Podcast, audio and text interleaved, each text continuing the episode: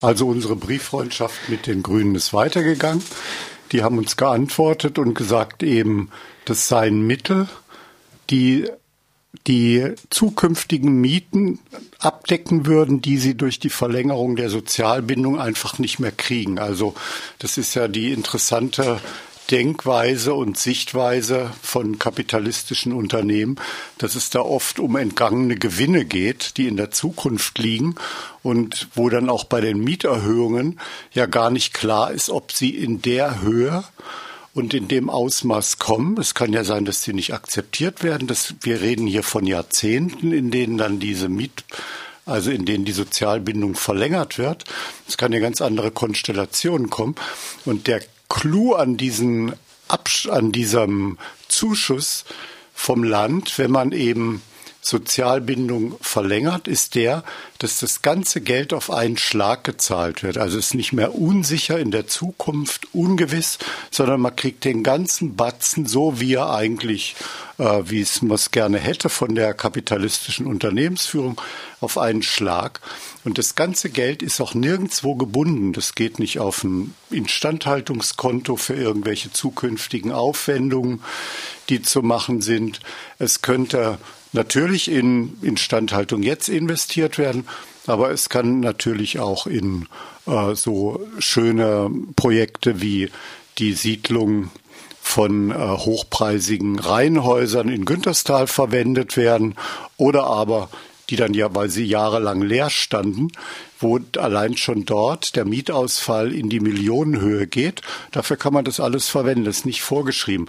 Und wir finden, wenn es einen guten Verwendungszweck für dieses auf einmal gezahlte Geld kriegt, dann wäre es das doch gewesen, den Mietausfall abzudecken, wenn dann die Grünen so rechnen wollen, unbedingt, dass man ein Jahr eben die Stadtbau nicht wieder mit äh, Mieterhöhungswellen durchschüttelt, sondern wie das der OB ja auch vorgeschlagen hat, jetzt mal das Ganze auf den Prüfstand gibt und ähm, guckt, wie die Stadtbau ausgerichtet werden kann, ihrem sozialen Auftrag entsprechend und nicht zum Teil auch als Bauträgergeschäft. Das wäre eine super Verwendung gewesen und ähm, ja, das hätten wir gut gefunden. Nun ja, jetzt ist ja erstmal so, dass äh, das Thema Mieterhöhungsstopp äh, wohl erstmal bisschen vom Tisch ist. Es äh, wird erstmal einen Mieterhöhungsstopp geben und dann über einen längeren Mieterhöhungsstopp oder über die wirkliche Neujustierung der Stadtbau soll dann erst äh, nächstes Jahr äh, im fortgeschrittenen nächsten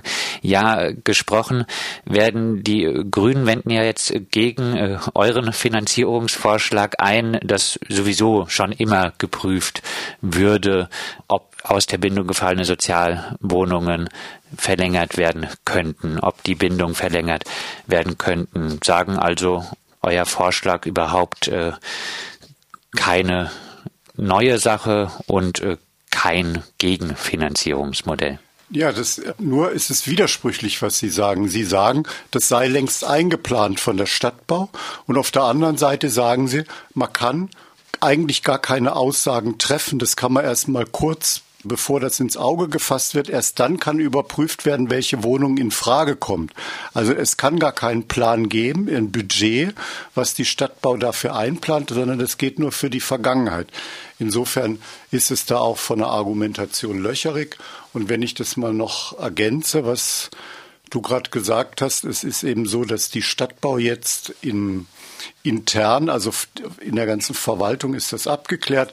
Sie kriegt jetzt als Ausgleich einfach ein Grundstück in entsprechender Höhe, einige hunderttausend Euro, kriegt sie kostenfrei übertragen, das heißt geschenkt als Ausgleich. So kann man das natürlich auch machen und ähm, hätte nicht sein müssen, aber ist ja für einen guten Zweck. Da sind wir mal nicht so. Die Weihnachten steht vor der Tür und die Stadt, das Stadtbaumanagement, das möchte ja auch nicht so komisch dastehen kriegen sie halt das Grundstück. Wie es die Grünen jetzt äh, immer wieder tun, ständig von Mietmindereinnahmen zu sprechen, wenn äh, es um äh, nicht äh, gemachte Mieterhöhungen bei äh, städtischen Wohnungsbauhäusern äh, geht. Wie bewertest du denn äh, diese Rhetorik? Du legst mir das ja fast in den Mund, also natürlich nicht äh, gut oder nicht seriös.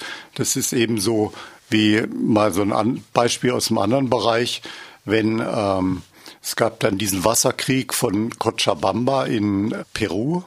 Und da hat eben dieser internationale Wasserkonzern, dieser französische, ich weiß nicht mehr ganz genau, wie er heißt, der hat dann also bei der Welthandelsorganisation geklagt, weil der Vertrag ist nicht vollzogen worden. Die sollten die ganze Wasserversorgung übernehmen. Die Leute haben sich dagegen gewehrt. Und dann haben die, glaube ich, 60 oder 80 Millionen Dollar zugesprochen gekriegt, die der Staat zahlen muss für entgangene Gewinne. Das ist also eine absurde Geschichte oder wir machen ja hier auch beim Mietshäuser Syndikat günstige also Projekte mit günstigen Mieten, die sich tragen. Und wir haben in keiner Bilanz bisher erfasst, was wir alles hätten nehmen können. Das ist einfach eine sehr eigenartige Sichtweise. Günter Rausch forderte kürzlich bei uns im Interview, dass alle Wohnungen der Stadtbau, auch äh, die, die aus der sozialen Bindung gefallen sind, vom Mietniveau her auf äh, Niveau einer Sozialwohnung geführt werden sollten, weil fast alle Häuser eigentlich der Stadtbau schon abbezahlt worden seien durch die Miete der StadtbaumieterInnen. Hat er recht? Ja, das hat der Günther auch schon vor in den 80er Jahren. Da hatte ein schönes Papier, gab es da der Abschreibungsschwindel. Das ist ja im sozialen Wohnungsbau, gibt so ein Rechenschema, was man an Miete nehmen kann. Und da bleibt eigentlich die ähm, unberücksichtigt, dass ja durch die Tilgung der Kredite das äh, Unternehmen immer reicher wird. Es muss weniger Zinsen zahlen, aber die einmal angesetzte Zinszahlung wird immer wieder und auch die Abschreibung, das ist die Tilgung, die wird immer wieder für die Miete veranschlagt und obwohl es eine Luftnummer ist, diese Kosten. Ne? Das ist ja das, was man so vom normalen Alltag weiß wenn man so ein Haus hat, es ist älter, es ist aber, muss man ein bisschen mehr Instandsetzung machen, aber zum Gutteil sind dann diese teuren Kredite zum Bauen abbezahlt. Und das ist ja die Sehnsucht jedes Häuslebauers, dass er dann irgendwann in diese Zone kommt, wo er dann eigentlich nur noch Bewirtschaftungskosten hat und nicht mehr an die Bank zahlen muss und dass er günstig leben kann. Das ist ja auch die Propaganda, weswegen mal eben so Eigenheime und Eigentum schaffen soll.